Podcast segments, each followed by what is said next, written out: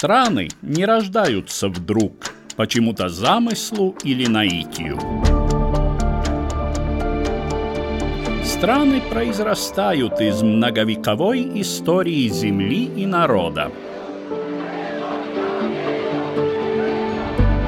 История Латвии в кратком изложении Эдуарда Лининша, передаче «Биография страны».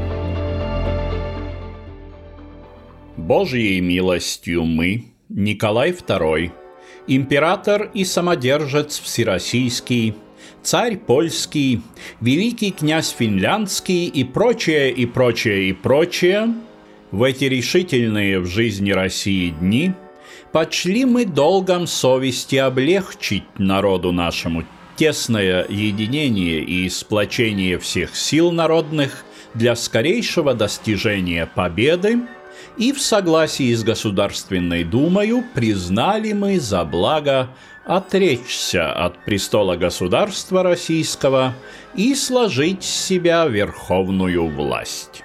Так говорилось в телеграмме, отправленной на имя начальника штаба Верховного Главнокомандующего со станцией с символическим названием «Дно» и вскоре опубликованного как «Царский манифест», Николай отрекся в пользу брата, великого князя Михаила Александровича, который фактически отказался принять престол и передал всю власть в руки образованного Государственной Думой Временного правительства – так, в начале марта 1917 года по старому стилю закончилась многовековая история российской монархии, владением которой на тот момент была и территория современной Латвии. И завершился первый этап Российской революции, получившей название «Февральской». Современники о Первой мировой войне говорили, что в ней победили те, у кого оказались крепче нервы. Сегодня мы можем достаточно уверенно сказать, что этой крепостью нервов являлся уровень развития гражданского общества – Связка между властью и управляемым ею народом, рассказывает историк, руководящий исследователь Латвийского национального архива Янис Шилинш. Karš izrādījās milzīgs sloks visām iesaistītajām империям. Война оказалась огромным бременем для всех вовлеченных в нее империй, и мы видим, что первой пала Российская империя, которая была самой авторитарной, с наибольшим влиянием монарха. После этого пришел черед другой монархии, Германии, где был парламент, но тоже большую роль играл монарх. Наиболее успешно ситуацией справились Франция и Великобритания, которые являлись сравнительно демократическими. Во Франции в 1000 1917 году тоже была очень и очень тяжелая ситуация. Войсковые части отказывались подчиняться приказам, в вооруженных силах происходили бунты, но французам удалось преодолеть тот огромный кризис.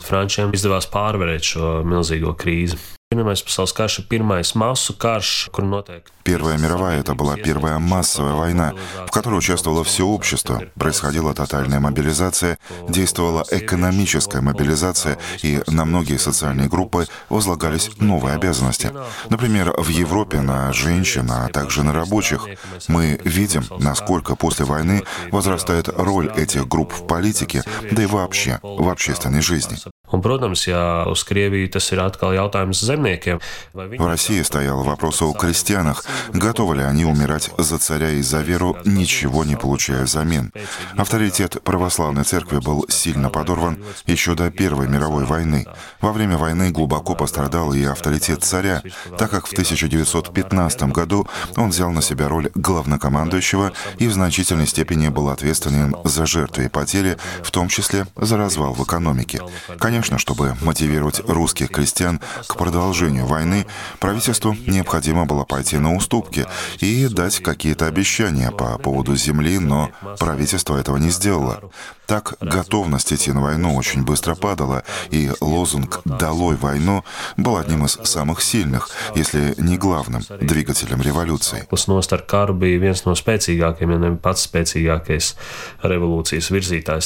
Образованное после революции правительство России являлось временным – Конечную форму и содержание государства должно было определить учредительное собрание, выборы которого планировались в сентябре.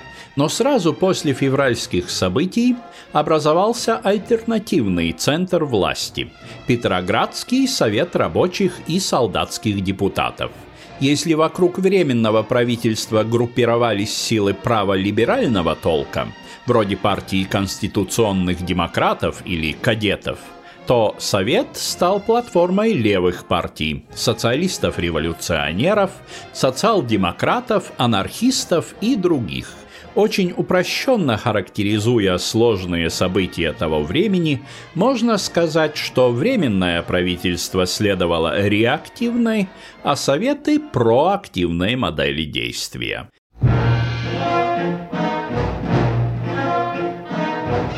Ситуация двоевластия образовалась и в неоккупированной части Латвии. В марте 1917 года в Валмере собрались представители латышских уездов Видземе и избрали Временный земский совет Лифлянской губернии – Новый орган самоуправления, которому Временное правительство передало функции Лифлянского лантага, бравшего свое начало еще собраний представителей сословий Ливонии XV века. В Риге же реальная власть перешла в руки Рижского совета рабочих депутатов. Так наметились два основных направления в тогдашней латышской политической среде – так называемая буржуазная и социалистическая. Кстати, в латышском языке термин «буржуазный» в данном контексте переводится не как «буржуазискс», а как «пилсонискс», буквально «гражданский», то есть не имеющий ассоциации с буржуазией как имущим классом, а обозначающий общегражданское, демократическое направление этих политических сил –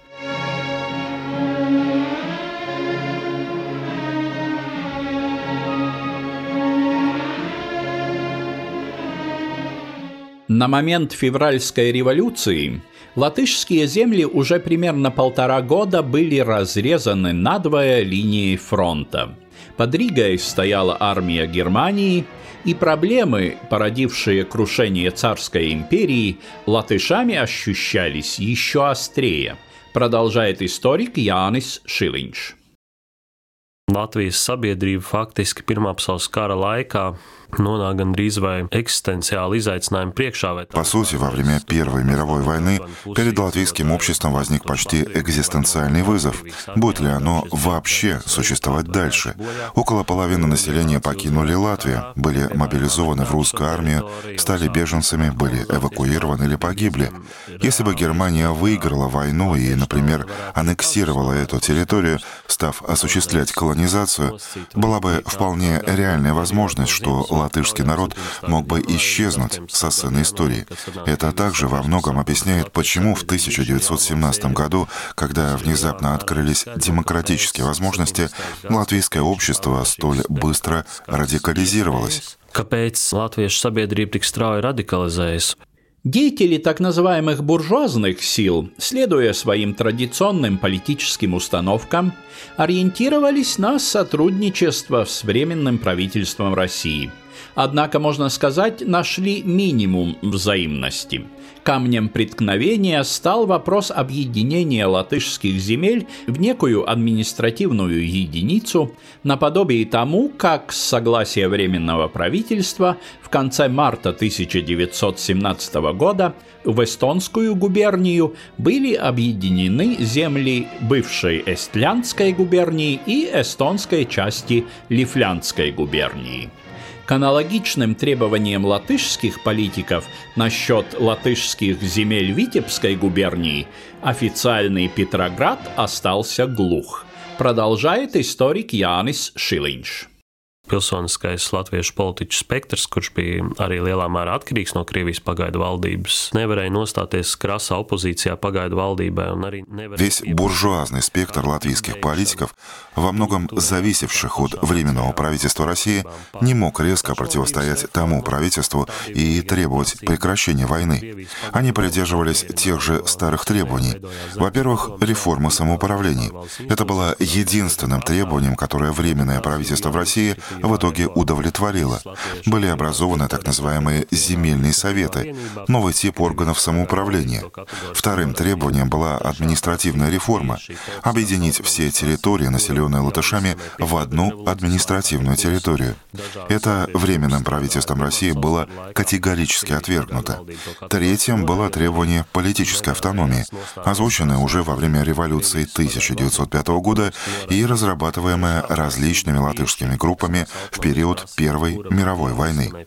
Это требование также было категорически отвергнуто временным правительством России. Буржуазные политики не желали выступать в резкой оппозиции к временному правительству России, которое выделяло большие деньги на обеспечение латышских беженцев. В России находилось несколько сотен тысяч человек, которые полностью зависели от организации по обеспечению беженцев. Данные учреждения были плодом долгих и упорных усилий буржуазных политиков. К тому же они развивались в очень мощные политические и экономические структуры с многомиллионными капиталами. Никто не хотел рисковать капиталом и влиянием, то есть судьбой этих организаций. Вот почему политикам приходилось лавировать. Буржуазные политики были слишком осторожны, даже боязливы в данном отношении.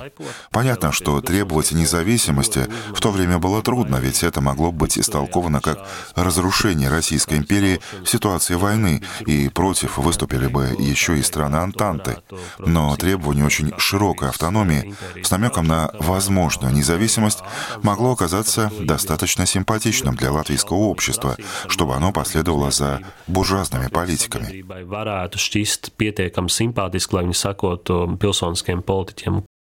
Двигаясь в политическом фарватере Временного правительства, так называемые буржуазные партии во многом оставляли на потом упомянутые насущные вопросы о мире и о земле. Однако быстрые и простые ответы был готов дать противоположный политический фланг – в Латвии представленной прежде всего латышской социал-демократией. О процессе противостояния разных политических сил в ходе развития революции 1917 года мы подробнее поговорим в нашей следующей передаче. Сегодня же обратимся к событию весны 1917 года, имеющему наиболее существенное значение для консолидации латышской нации – к первому конгрессу латышей Латгале, делегаты которого собрались в Резекне 26 апреля по старому или 9 мая по новому стилю.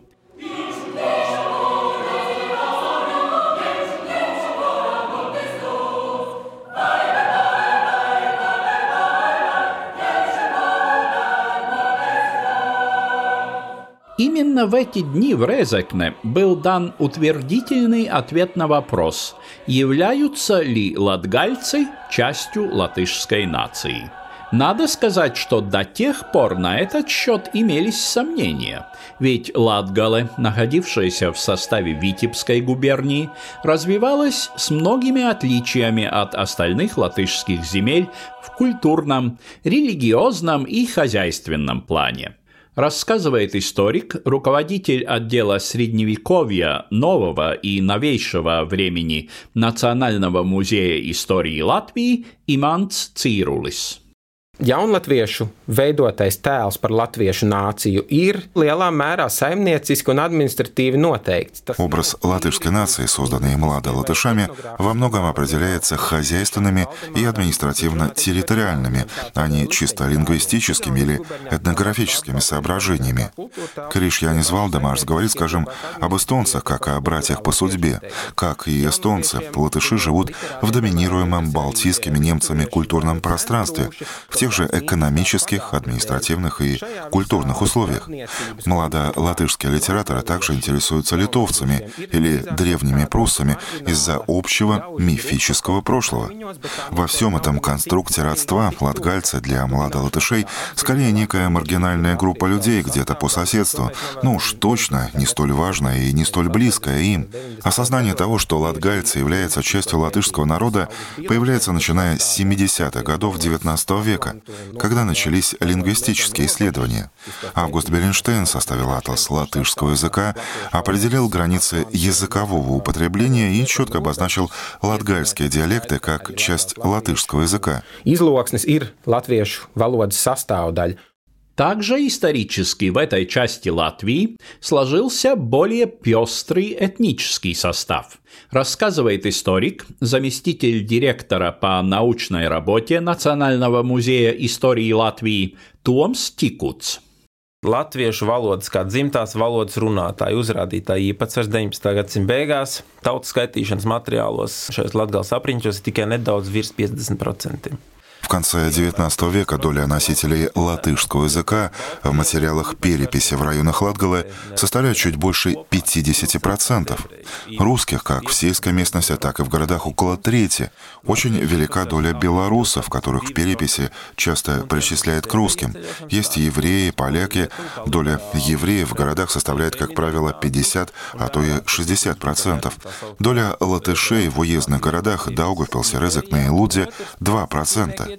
Еврейская миграция исторически происходила на землях Речи Посполитой, которая была либеральной по отношению к еврейскому меньшинству, а позже Витебская губерния была зоной оседлости евреев в Российской империи.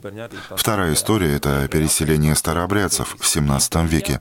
Они образуют относительно закрытую, но давнюю общину со своими традициями, которые они хранят. Надо сказать, что не все деятели тогдашней латгальской интеллигенции разделяли мнение о присоединении к остальным латышским землям. Меньшинство делегатов Конгресса во главе с инженером Францисом Кемпсом придерживалось мнения, что Латгале должна приобретать собственную автономию в составе новой России и только в будущем возможно слиться с остальными латышскими землями. Однако верх взяло мнение большинства, представленное прежде всего главным идеологом единения Латгале с остальной Латвией, католическим священником Францисом Трасунсом. Продолжает историк Иманс Цирулис. Runājot par 17. gadu un to, kas ir nācija, kas veido nāciju, tad Latvijas gadījumā laikam tas izšķirošais ir vēlme, griba būt kādas politiskas nācijas sastāvdaļai. Говоря о 1917 годе рождения нации, в случае с Латгалой решающим фактором является именно желание быть частью политической нации. Латгальская интеллигенция и общественные деятели прекрасно понимали, что существует огромное различие между латгальцами и другими латышами почти во всех сферах жизни — в языковом плане, культурном, политическом и конфессиональном. Все это обсуждалось и на съезде, где отдельные делегаты успокаивали тех, кто, быть может, может, еще сомневался и говорил, что объединение с остальной Латвией принесет в Латгале лишение, мол, что эти балтийцы попытаются эксплуатировать и колонизировать Латгалы. Зигфридс Анна Мейровиц, представитель Видземского земельного совета, на съезде заверял, что балтийцы пальцем не тронут самобытность латгальцев. Католический священник Тукиш утверждал, что слияние с протестантскими Видзем и Курзами никоим образом не угрожает католической конфессии, профессий. Представитель стрелков Янис Рубулис говорит, что во время войны подтвердила, что латышские офицеры никоим образом не пытаются дискриминировать латгальских солдат, состоящих в латышских стрелковых полках. Латгальский съезд — прекрасный пример того, что нация зиждется не на каком-то естественном богом данном единстве, а на ясном сознании и ясной политической воле. Un skaidru politisko gribu. Биография страны. История Латвии в кратком изложении Эдуарда Лининша по субботам в 15.05.